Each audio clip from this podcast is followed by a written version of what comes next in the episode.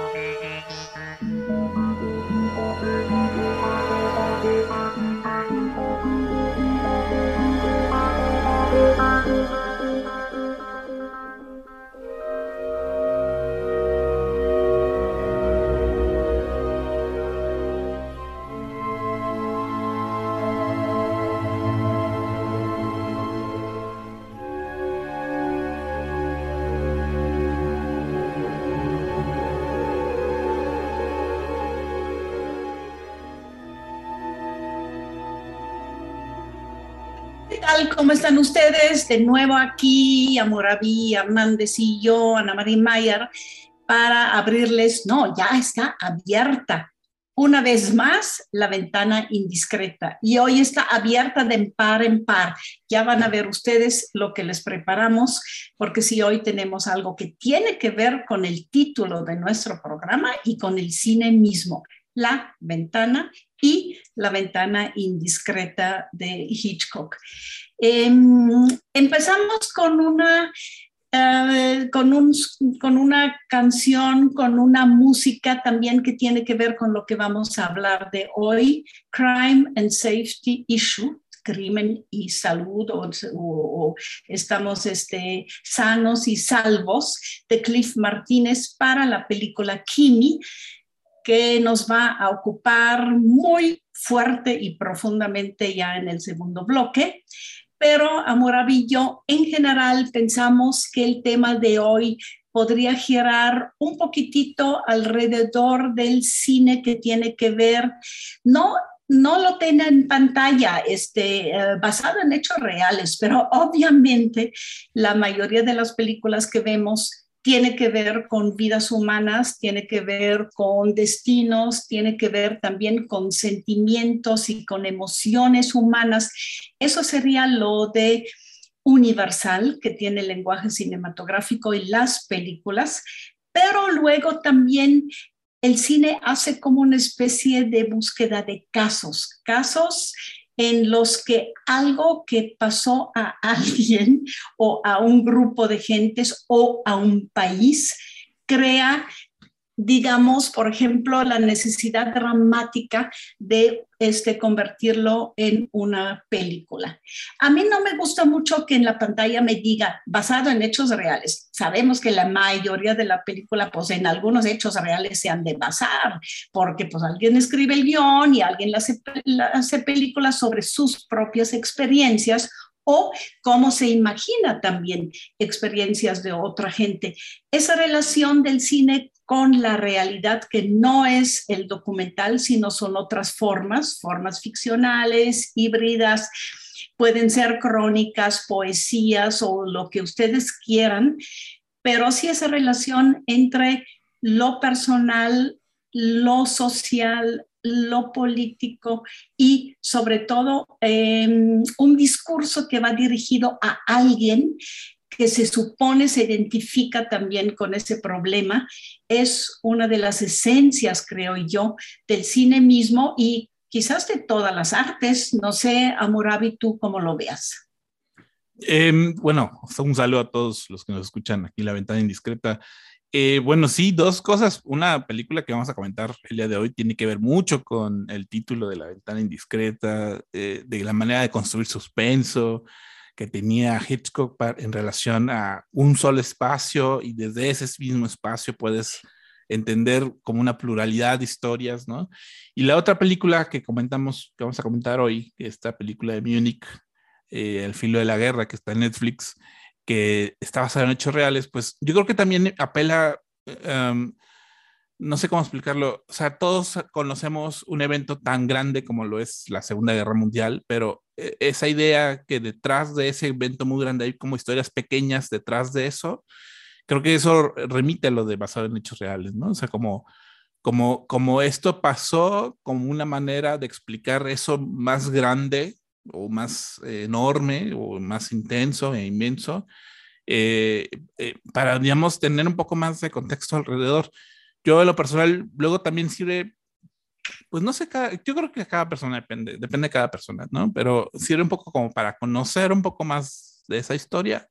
Eh, yo, por ejemplo, de los eventos de Múnich, yo no conocía esa historia en específico y en particular, pero ahora pues sí me intriga saber un poquito más sobre eso, ¿no? Entonces no sabría si eso hay personas que les inhibe a querer seguir viendo o conociendo más de esa historia o, hay personas como yo que quizás digan, no, pues ahora yo quiero ver una serie de televisión sobre eso para que ahonde más sobre, sobre por qué, no sé, los espías, sobre los espías este, alemanes en, en, en la Alemania nazista, ¿no? Cosas por el estilo, ¿no? Entonces, pues, eh, pues lo bueno de la historia es que es muy grande, interminable, eh, enorme, siempre va a haber películas alrededor de la historia, siempre va a haber películas porque a la gente le encanta ver los vestuarios y los escenarios y cómo era, cómo la gente actuaba este, en aquel entonces, ¿no? esa mirada antropológica, histórica, muy, permeada en nuestra mirada de hoy, ¿no? Este, pues nunca va a acabar. Sí, yo pienso mucho a veces en el, nuestro viejo Bertolt Brecht, que decía eh, de la historia, que en los libros de historia como niños nos cuentan la historia de los grandes, de los héroes, de los buenos y de los malos. Ahí estarían este, películas como Macbeth, por ejemplo, como Churchill, que toman el punto de vista, bueno, no tanto el punto de vista, sino muestran los vecinos de esos personajes. Pero yo pienso que sí, la mayoría de las películas tienen que ver con el otro lado, que decía también Brecht, bueno, hay unos que eh, conquistan el mundo o hacen cosas muy, muy terribles con el mundo, pero ¿quién les cocina los banquetes? ¿Quién les lava la ropa?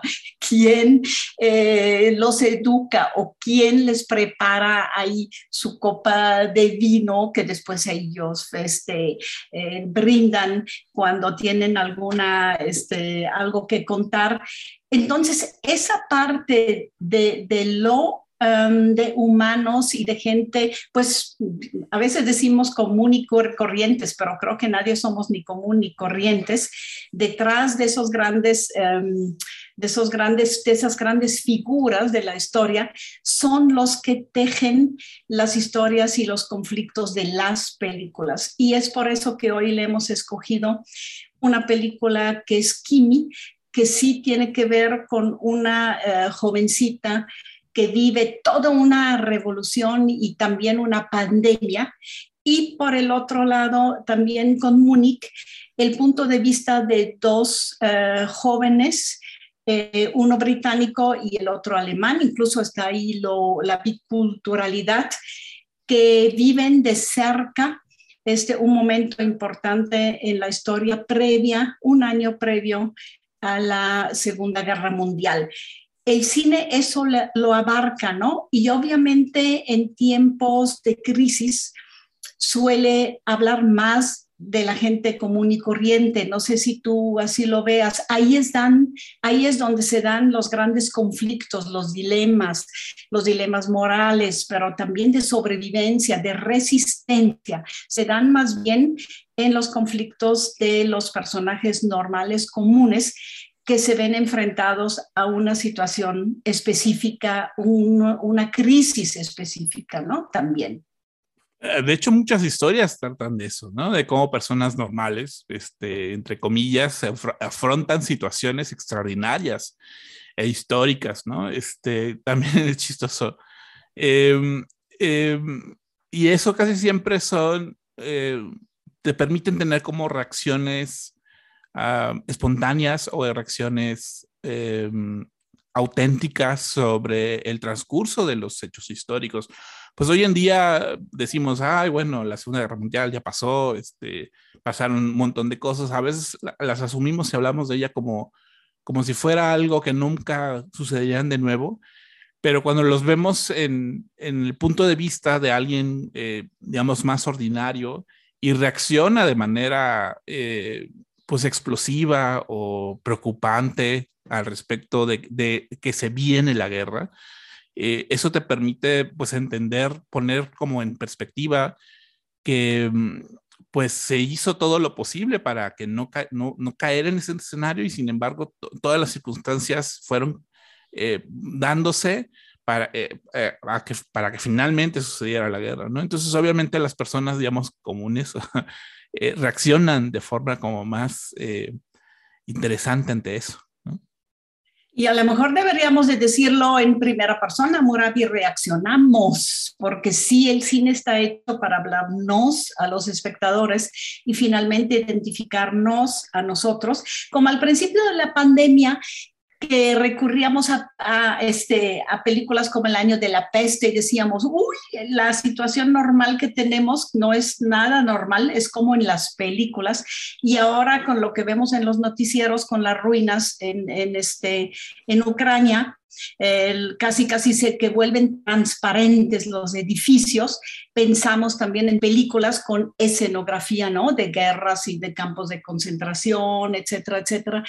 Yo siento que ahí también es que tenemos memoria como individuos, pero tenemos también una memoria colectiva. Y finalmente a esas dos memorias es a los que apelan las películas, ¿no? Y este, ¿qué te parece si cerramos ese primer bloque también con una canción este, de Kimi, con una rola de, de Kimi, Does That Sound Good, de Cliff Martínez. Algo sobre el sonido me gusta que aquí en, esa este, pieza se hable de sonido, porque finalmente el sonido va a ser uno de los temas importantísimos que vamos a ver en la película Kimi, de la que hablaremos después de nuestro corte.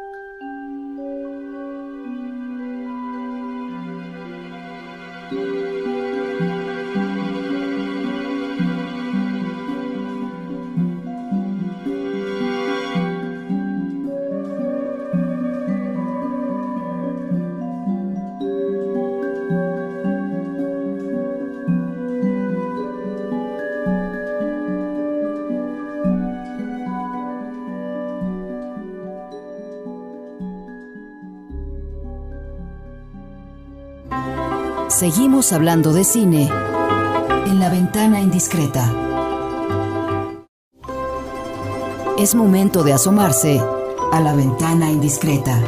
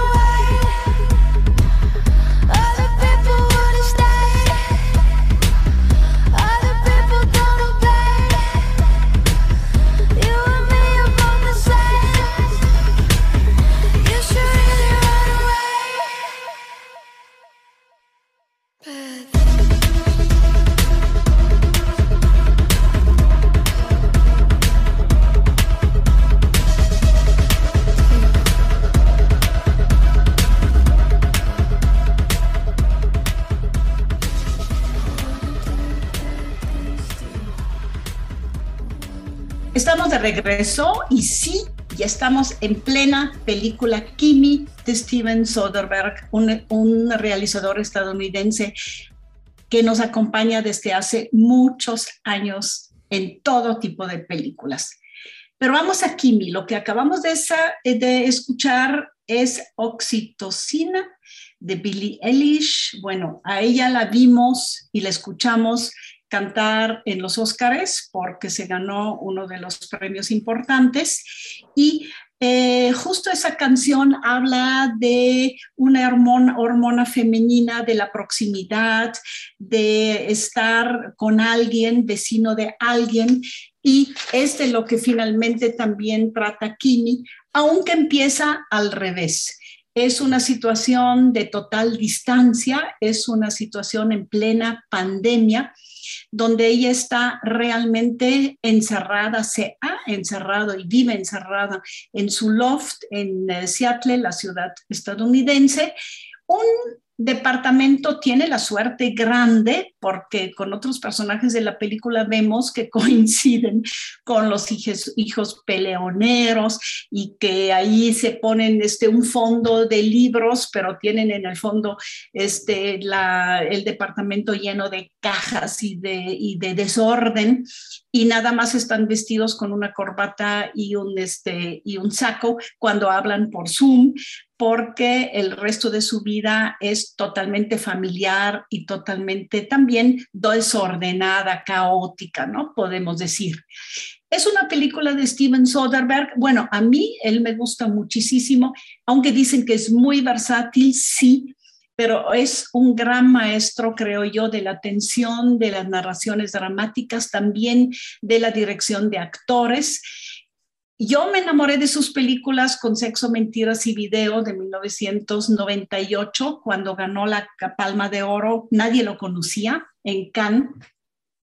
Y me encontré con un relato, en el fondo muy sencillo, de pocos personajes, pero de un montaje increíble de varias este, acciones paralelas y sobre todo de una confluencia de todos los hilos narrativos en un centro muy vivo, muy, este, muy humano también.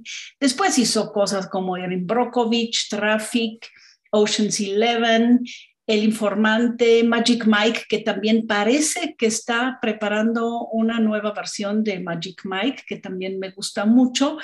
Y es increíble, él había dicho ya no vuelvo a hacer cine, pero no, en 21 tuvo The Landromat, un documental interesantísimo acerca del lava, lavadero de dinero, y No Move, y ahora Kimi, que ya es de 22. Soderbergh y Kimi Amurabi, un gran tema para hoy que seguramente no nos alcanzan los 20 minutos para terminarlo de profundizar. Es que es un gran guion, es un gran guion, es una gran historia, es una historia muy actual, muy pertinente. Uh, Soderbergh, yo creo que mucha gente ya de pensar que es una especie de futurólogo, porque eh, previno lo de la pandemia con Contagio, esta película del 2000, como 10, 12, una cosa por el estilo, que ya hablaba sobre qué pasaría hoy en día si de pronto se expandiera una pandemia y pues todas las situaciones caóticas y culturales que se tendrían que eh, reasociar para poder sacar adelante eso. O sea, es, un director que está muy preocupado por circunstancias políticas muy recientes, muy contemporáneas. Eh, y yo creo que por eso Kimi habla que, que, haya salido en plena pandemia en 2022 con eh, directamente streaming en HBO Max, pues sí habla un poco de, de que su, su, interés está en lo de hoy, ¿no? En, en, entender las situaciones de hoy. Pero la película, pues, evoca muchas películas del pasado, evoca, por ejemplo, La ventana indiscreta, que, que es dar título a nuestro programa, porque justamente esta chica, eh, Ángela, eh, que se dedica a escuchar los mensajes que dan los usuarios de una plataforma sonora, muy al estilo de lo que hace Amazon con Alexa, pero que aquí en, en la película se llama Kimi, eh, lo que hace es escuchar esos mensajes y tratar de reconocer como errores de interpretación de los mandos de voz que la gente hace y corregirlos o reinterpretarlos para que la, la, la, plataforma sea más efectiva, ¿no? Pero ella, ella vive todo el tiempo encerrada en su departamento y lo que ve es un gran ventanal desde ese ventanal ve la vida de los demás vecinos y los vecinos ven la vida de ella desde esa mirada, desde esa ventana, ¿no? Desde esas grandes ventanas, ¿no?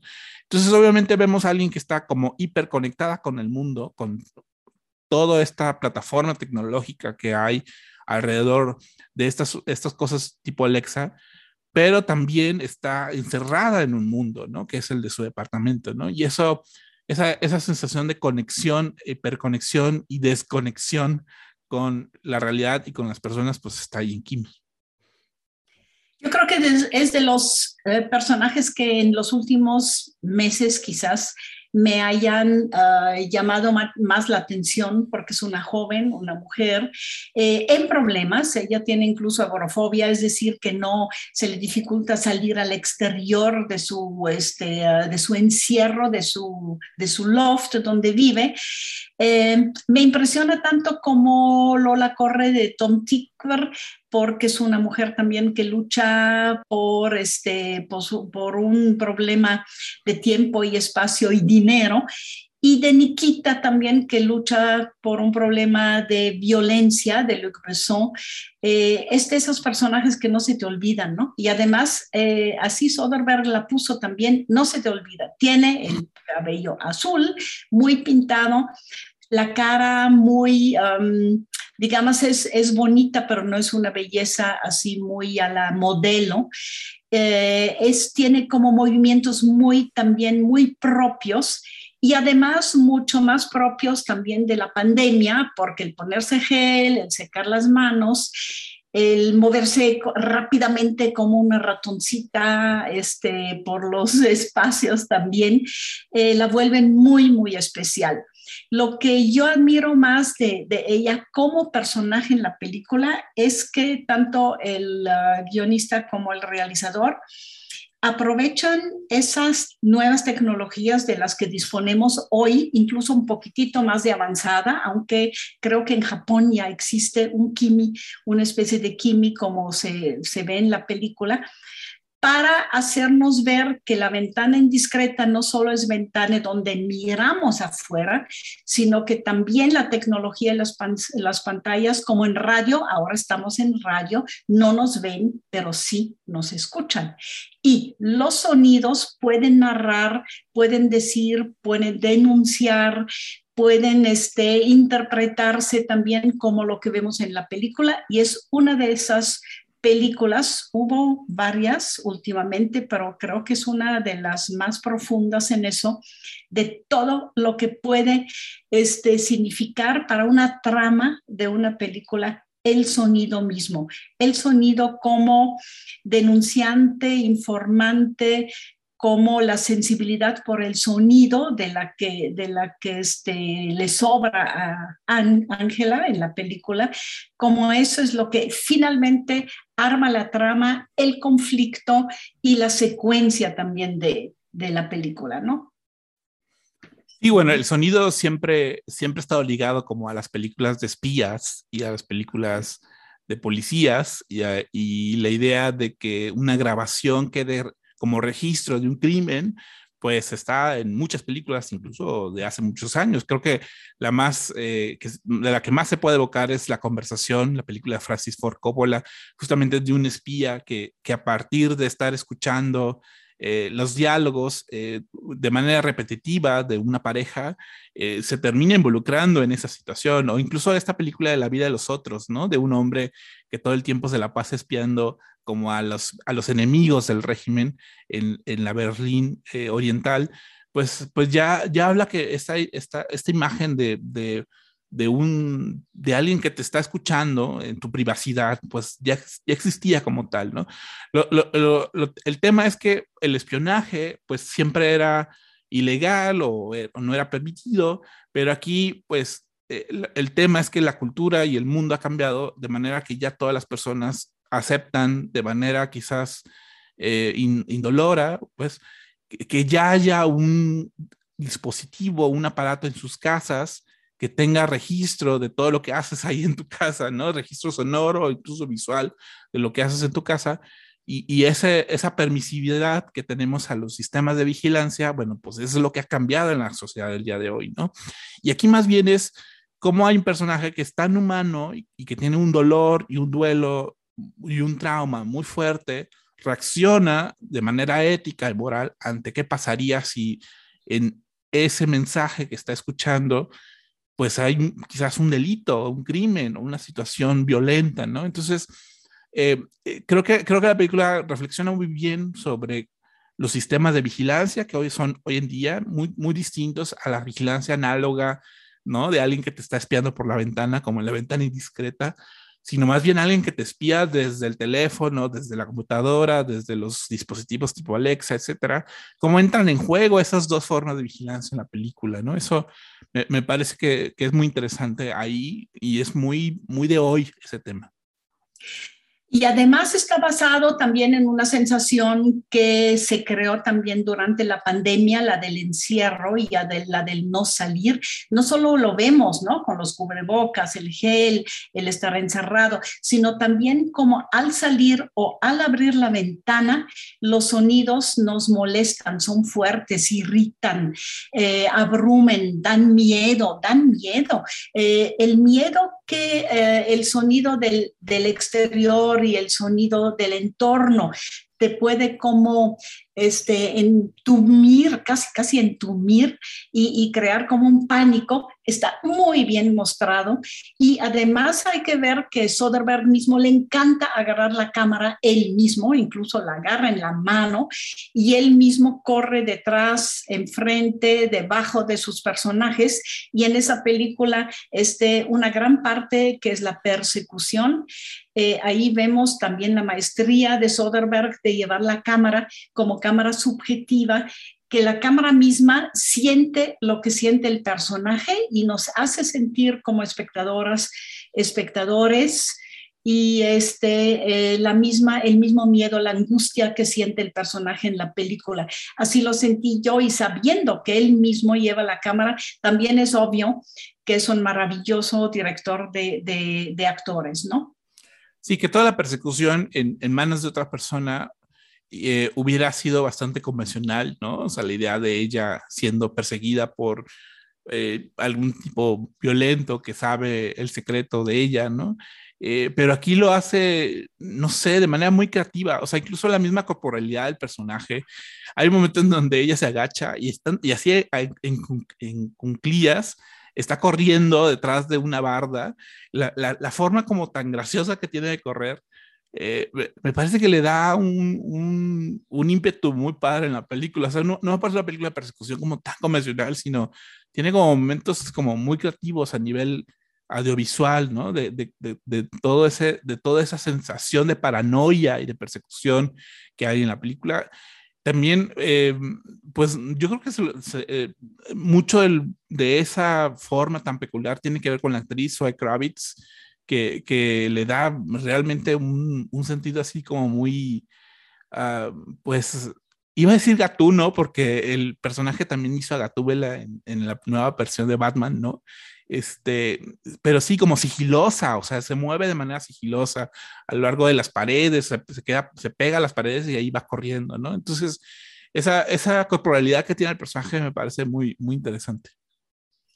Y la película tiene mensaje ¿eh? dentro de todo, porque ahí hay una camioneta negra y sabemos, no sabemos ni siquiera bien, bien quién la persigue, pero sí notamos o sabemos que es como un gran sistema que son las empresas de tecnologías. No es en sí la herramienta, no es la tecnología, es más, ella domina la tecnología, sino lo que la domina, domina ya parece la sociedad y contra lo que hay también ya una manifestación que vemos en la película es este que hay todo un sistema también como de eh, vigilancia y son las empresas de tecnología las que tienen finalmente el poder. Esa idea a mí me gustó mucho, aparte de también lo que tú describiste, que es como la parte pop que hay, parece de repente un poco estilo videojuego o, o, o, o videoclip la película que me, me, gusta mucho y en otros está tranquila la cámara, la vemos manejar cosas, la vemos enchufar sus aparatos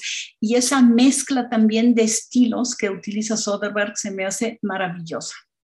Sí, no es una, no es una víctima en sí misma, es alguien que tiene todas las competencias y habilidades posibles que puede tener alguien del mundo digital y justamente por eso es una heroína al final, ¿no? O sea, es eh, porque finalmente logra eh, trascender como ese sistema que, que, que, siempre está buscando que te sometas a la tecnología y no al revés, ¿no? Que, sea, que, seas, que más bien la tecnología sea la herramienta necesaria para poder, este, pues uno vivir su vida también.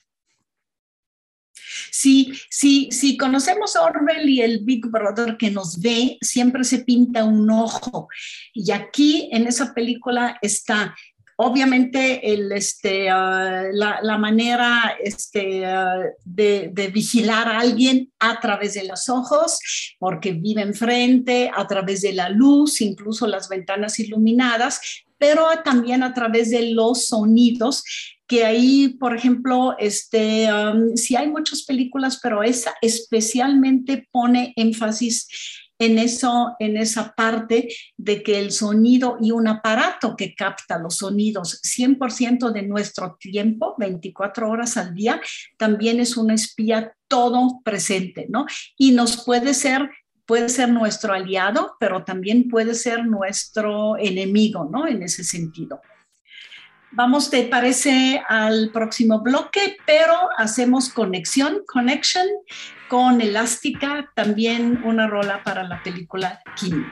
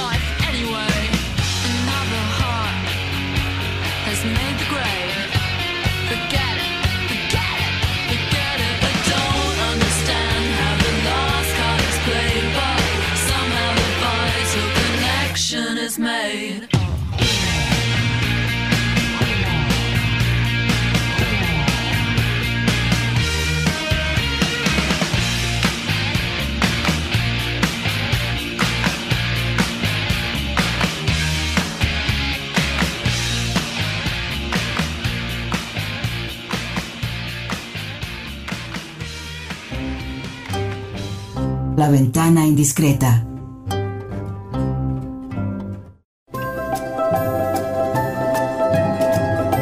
Ventana indiscreta.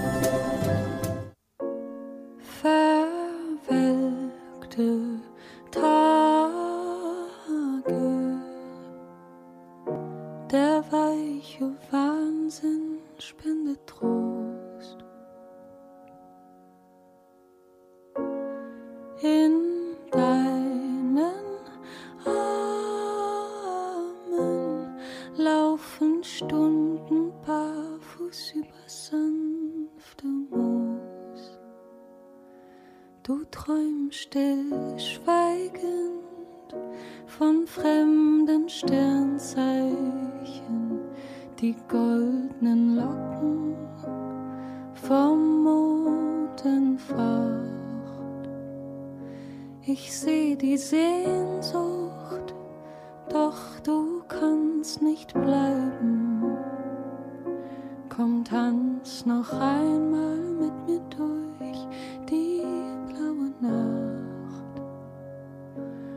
tanz noch einmal mit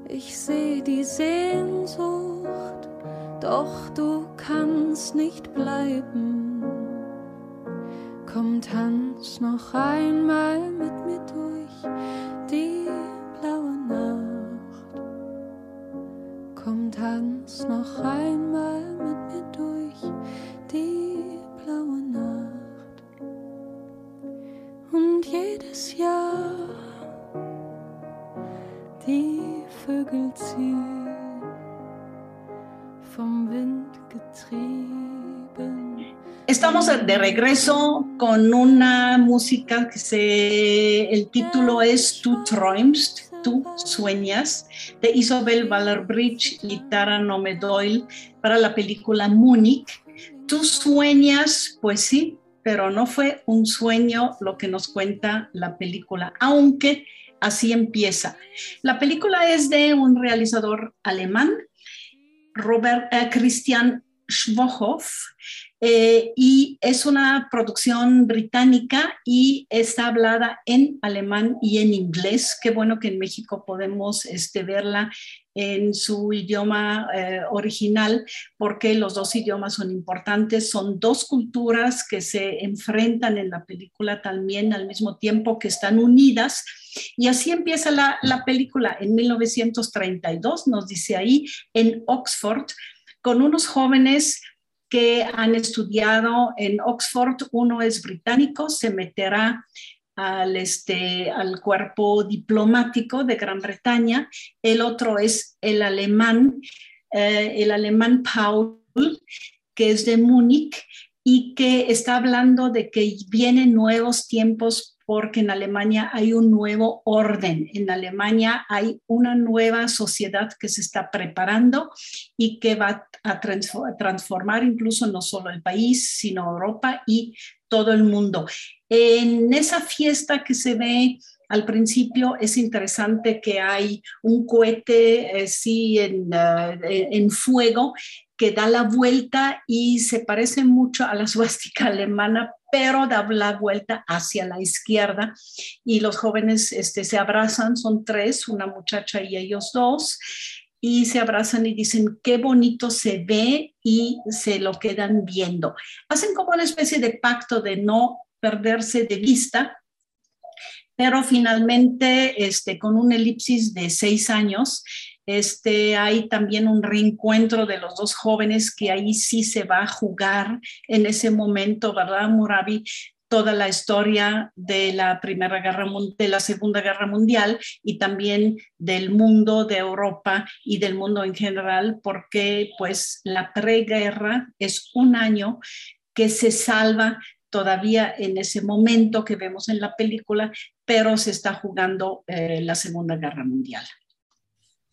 Es, un año difícil de retratar, 1938 en Inglaterra y luego en Alemania porque viene todo, pues está, hay, están todas las señales de que la guerra viene, de que la guerra va a caer, de que la guerra va a suceder, eh, pero hay toda la intención de que no suceda y, entonces ese, ese, clima político como de eh, esperemos que esto no suceda, eh, pues es como una niebla muy grandota, ¿no? O sea, una niebla muy espesa en donde nadie puede alcanzar a ver, a vislumbrar el futuro que les depara todavía.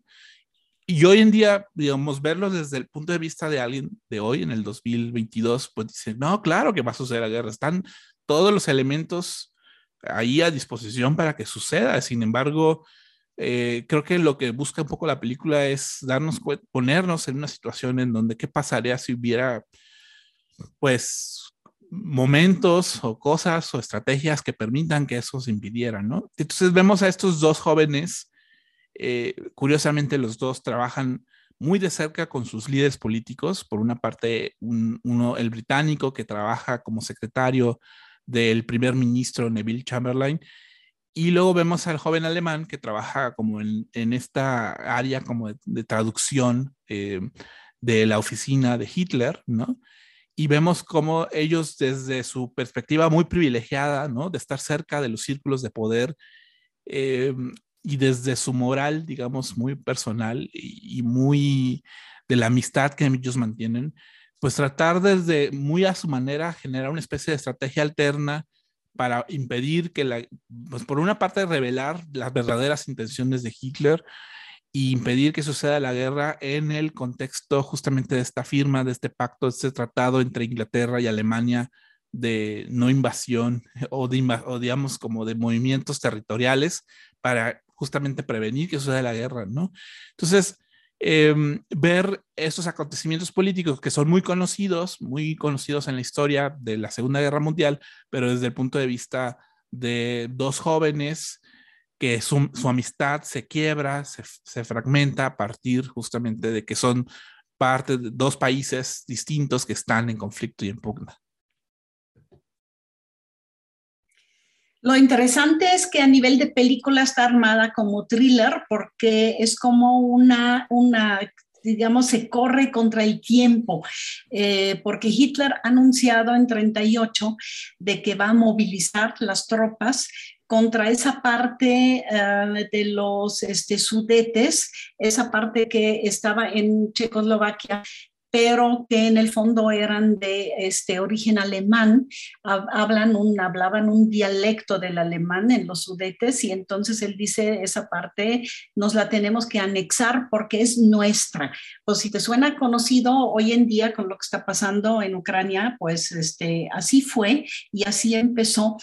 Entonces de la parte del joven este, británico, era como participar en una, en quizás la última llamada de poder evitar algo a través de esa reunión que ellos este, eh, empezaron en Múnich en 38 y de la parte alemana, que el joven ya ideológicamente había visto que ese nuevo orden en Alemania iba a ser terrible con los planes de expansión de Hitler, ya hace parte y forma parte de la resistencia.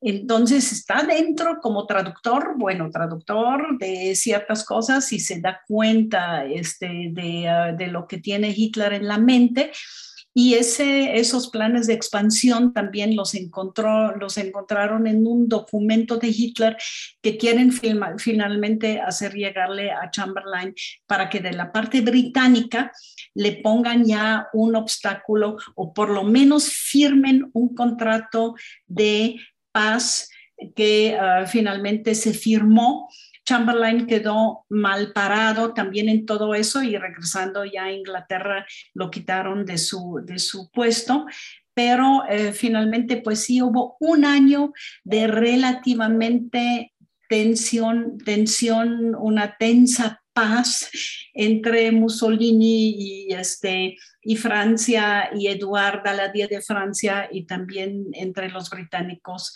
Y Hitler, que en ese año pues tuvo todo el tiempo también de preparar lo que finalmente eh, empezó, empezó después en 39, que fue la guerra. Pienso que está bien llevada la, la, la película Moravia a través de esos jóvenes que en el fondo ven cosas y saben todos, pero también éticamente, moralmente y en su vida privada también se involucran en lo que está pasando, ¿no? Hay un momento para cada uno de ellos como de cambio, de clímax, donde se tienen que entregar donde está, donde están y también ven este, ya los futuros de Europa y del mundo este, pues en peligro eso me parece muy fuerte, muy bien llevado. Obviamente que una película realista como esa, en el sentido de, de época, eh, también es un poco convencional. No sé cómo tú lo veas. Sí, bueno, em, si no conocen la historia o no les interesa toda la historia, bueno, pues hay esta historia de espías, de persecución, de paranoia, de me están me están vigilando, este, no sé, se encuentran en un parque y están todo el tiempo viendo que nadie los esté observando. O sea, tiene como toda esta intriga eh, política, este, que es muy común como en, las películas de guerra. Y a mí me gusta que inicie con esta escena en donde están en Oxford eh, pregonando sobre el futuro y, eh, apelando a que les depara un futuro brillante a ellos, que es como pues ha de ser muy padre esa, esa vivencia, ¿no? De alguien que es, recién egresado de una universidad, además una como Oxford, ¿no? Eh, como esperando que el futuro venga eh, bien para ellos y lo que se encuentran es una generación que dedica sus talentos a la guerra, ¿no? Y eso eh, me parece que es como trágico en esa relación que hay entre ellos tres, de cómo finalmente ese futuro que estaban buscando y esperando, pues, pues no es, no es, porque cae la guerra, ¿no? Entonces, eso, esa relación entre ellos dos, al menos entre los dos, eh, eh, digamos, oficiales o secretarios de, esas figuras políticas, eh, me parece que me, me, gustó, me agradó esa parte, ¿no? Esa parte, digamos, más dramática. Y luego, pues está, digamos, todo, digamos, enmarcado dentro del contexto mucho más histórico, ¿no? Con resalta mucho, como todo sucede en Múnich, pues obviamente pues resalta pues los edificios, este, los, eh, todo el diseño de producción de la arquitectura nazi, que es muy conocida y es muy, eh, eh, obviamente, pues sí, despreciada, pero al mismo tiempo, pues como decir, ah, mira, pues todo el, todo el marco, ¿no? De, de, de la imposición artística nazi, pues ahí se ve en la película, ¿no? Em, y obviamente, pues todo el trabajo de producción, pues sí es muy, muy, muy específico, muy certero, muy, eh, muy bien trabajado, ¿no? Entonces ahí también esa parte, digamos, más visual, pues puede ser un atractivo de la película. Jeremy Irons, por ejemplo, para Chamberlain, em, el, personaje de Chamberlain sí ha despertado un poquitito de pro polémica en, en, Europa, porque sí dicen que la película le muestra más positivo de lo que era, pero finalmente la película también se hizo por la amistad eh, con Chamberlain que tiene Christian Schwolhoff y también el, este, el escritor de la novela, sobre, en la que se basa también la película, que ya habían pensado en él como Chamberlain desde hace muchos años y aquí se hizo. Y finalmente la película que es una ficción de lo que hubiera podido ser ese momento histórico, este, hay que tomarla por lo que es también, es una interpretación de lo que hubiera podido pasar, pero el drama humano que hay atrás y esa, digamos, ese año previo a la Segunda Guerra Mundial, que todo el mundo es como el, el, el, lobo, ¿no? Ya viene, ya viene, ya viene, pero no va a venir o esperemos que no va a venir este, lo volvemos a vivir hoy mismo y creo que es muy importante que la película lo trate. A mí también me, uh, me da mucho gusto que en el mundo se conozca a ese director, Christian Schmohoff. Es también conocido últimamente por algunas series, buenas series, creo yo, y que se conozca más su obra porque ya tiene 17 películas y, y este también trabajó en series. Pues como ves, Amurabi, ya tratamos dos películas muy diferentes, las dos que tienen que ver con vidas reales, con pandemia real que hemos vivido, pero también con historia de la humanidad, historia de Europa. Y para despedirnos, les propongo una de nuevamente una este, música de Kimi y este Afex Twin para la película Kimi Stahl eh, con esa nos despedimos para hoy. Aquí estuvimos platicando con ustedes de Kimi y también de Múnich, las dos películas que están actualmente en este streaming y también en algunas salas de cine. Amurabi, muchas gracias, señores y señoras, señoritas y amigos cinéfilos que nos escuchan. Muchas gracias por escucharnos. Hasta luego.